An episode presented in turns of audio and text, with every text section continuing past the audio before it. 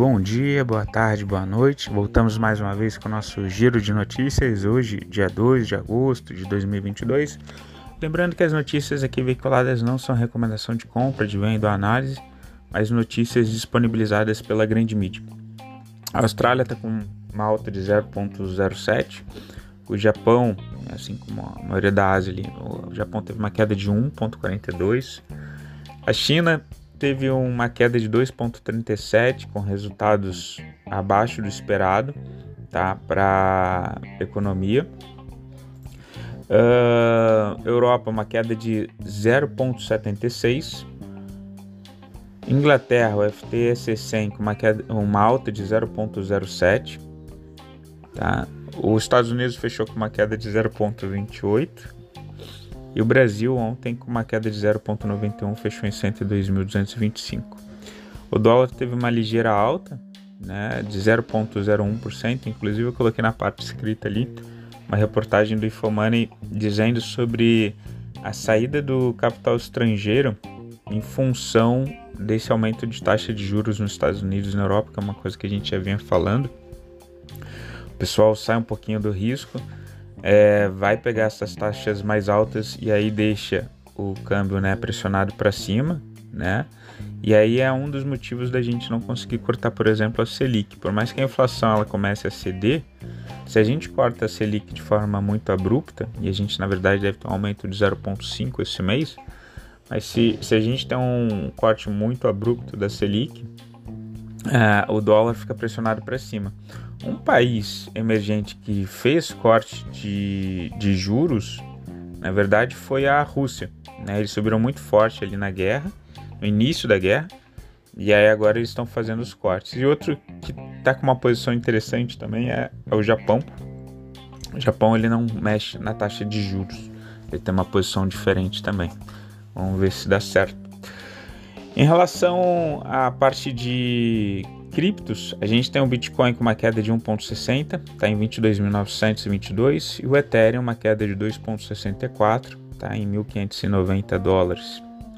E em relação às principais commodities internacionais, a gente tem o petróleo Brent, que é referência para a Petrobras, teve uma alta de 0,71%, está em 100 dólares e 68 cents. O petróleo Brent está bem, bem volátil, né, de lado. É, o minério de ferro está numa tendência de alta ali, teve uma alta de 1,63, está em 780, 780 com 50. É, minério de ferro ele, ele entrou numa tendência de alta por quê? Por causa da política é, de investimento em infraestrutura, né, de welfare state da China. Mas esses dados que vieram agora de, de um crescimento menor do que o esperado preocupam um pouquinho, tá? Em relação às commodities ainda, o petróleo WTI, ele cai 1%, ele oscila para nível de 93 dólares o barril, tá? com a tensão geopolítica é, em relação a Taiwan agora. Né? O que está acontecendo?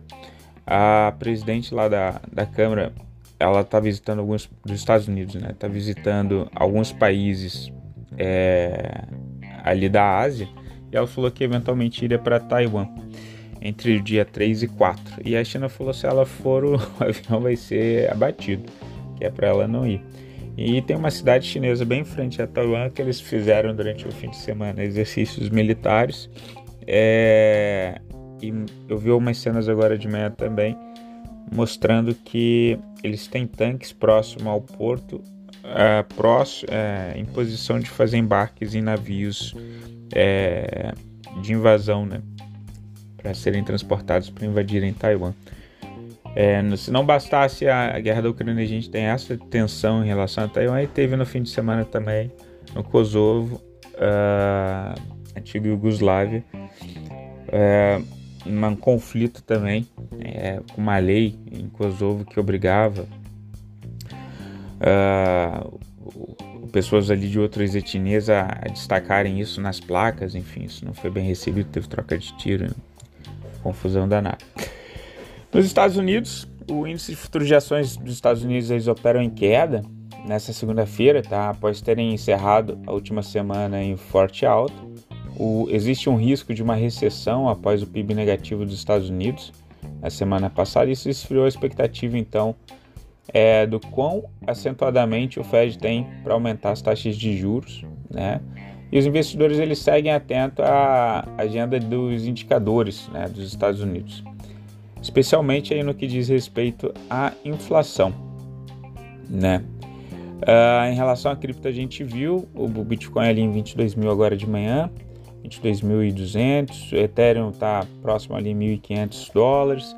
Na Europa, as bolsas de valores elas operam majoritariamente em queda, a gente viu o FTSE 100 uma queda um pouco mais acentuada ali. Uh, contaminada ali pelo mau humor internacional, além disso, né, cresce o temor com a possibilidade de uma recessão econômica também no velho continente. A gente teve a, a, no, o varejo, né, as vendas de varejo da Alemanha elas caíram 1,6 em junho, ante a maio. Tá? E o PMI industrial ela caiu para 49,3 pontos também, tá? Veio abaixo do esperado, isso daí desanimou ela, o mercado. E o pessoal vai fazer esse movimento que foi mais ou menos o movimento que o Brasil começou antes, né? De começar, de, de ter um ciclo de alta da taxa de juros ali para conter a inflação e com isso o pessoal se sente desestimulado a investir na, em crescimento industrial e geração de emprego, né?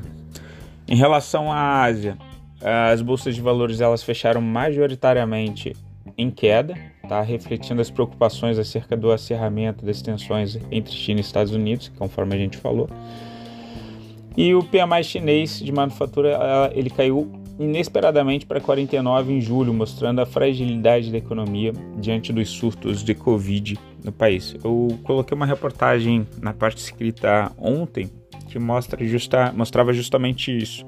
Vários pequenos empresários da China quebraram tá? em função de um de um, uma restrição, né, de um, lockdown bem mais restrito e, e, eles tiveram vários, né, duradouros, inclusive coisa de dois meses atrás eles ainda estavam com um lockdown lá.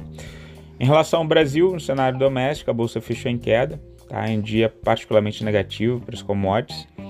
A gente tem é, um link ali na, é, na parte escrita, né, referente ao efeito do aumento da taxa de juros nos países centrais, tá? E como isso é, enfraquece um pouco a nossa bolsa, tá? E na sequência teve uma notícia ali da B3 que os investidores estrangeiros eles retiraram 55,57 milhões da B3 no dia 28 de 7, tá?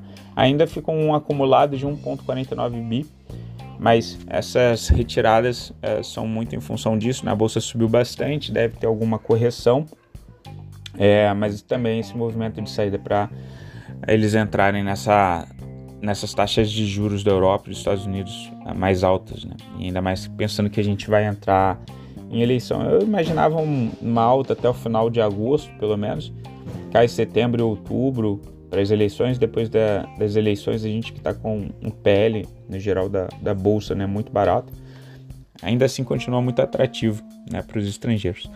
Na parte da agenda econômica, o, o Boletim Focus né, sai agora às 8h25, o PMI industrial dos Estados Unidos às 11 e o IBGE divulga a produção industrial de junho às 9 tá? Uh, a estimativa é de uma alta de 0,2 Uh, e a gente tem também a prévia para hoje às 10, a divulgação da venda de veículos pela Fenabrave. Tá? Em relação ao noticiário corporativo, a BPAC, BPAC 11, do BTG Pactual, aprovou a distribuição de juros sobre capital próprio no valor de 0,08 centavos por ação. A Pag Menos, a PGMN3, o Conselho de Administração da Pag Menos aprova o programa de recompra de até 50 milhões de ações isso geralmente ocorre quando a empresa ela entende que ela está barata. Né? A Prio 3, PetroRio, ela anunciou o início das operações no poço de MUP 3, localizado no campo do, de Frade. A produção inicial média será de aproximadamente 3,5 mil barris de óleo por dia. A TOTUS 3 aprovou o pagamento de juros sobre capital próprio no valor correspondente a 10 centavos por ação. Tá?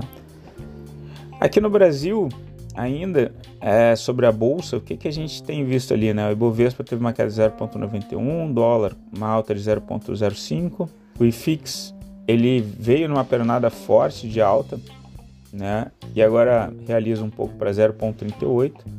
O boi gordo ele vem corrigindo, né?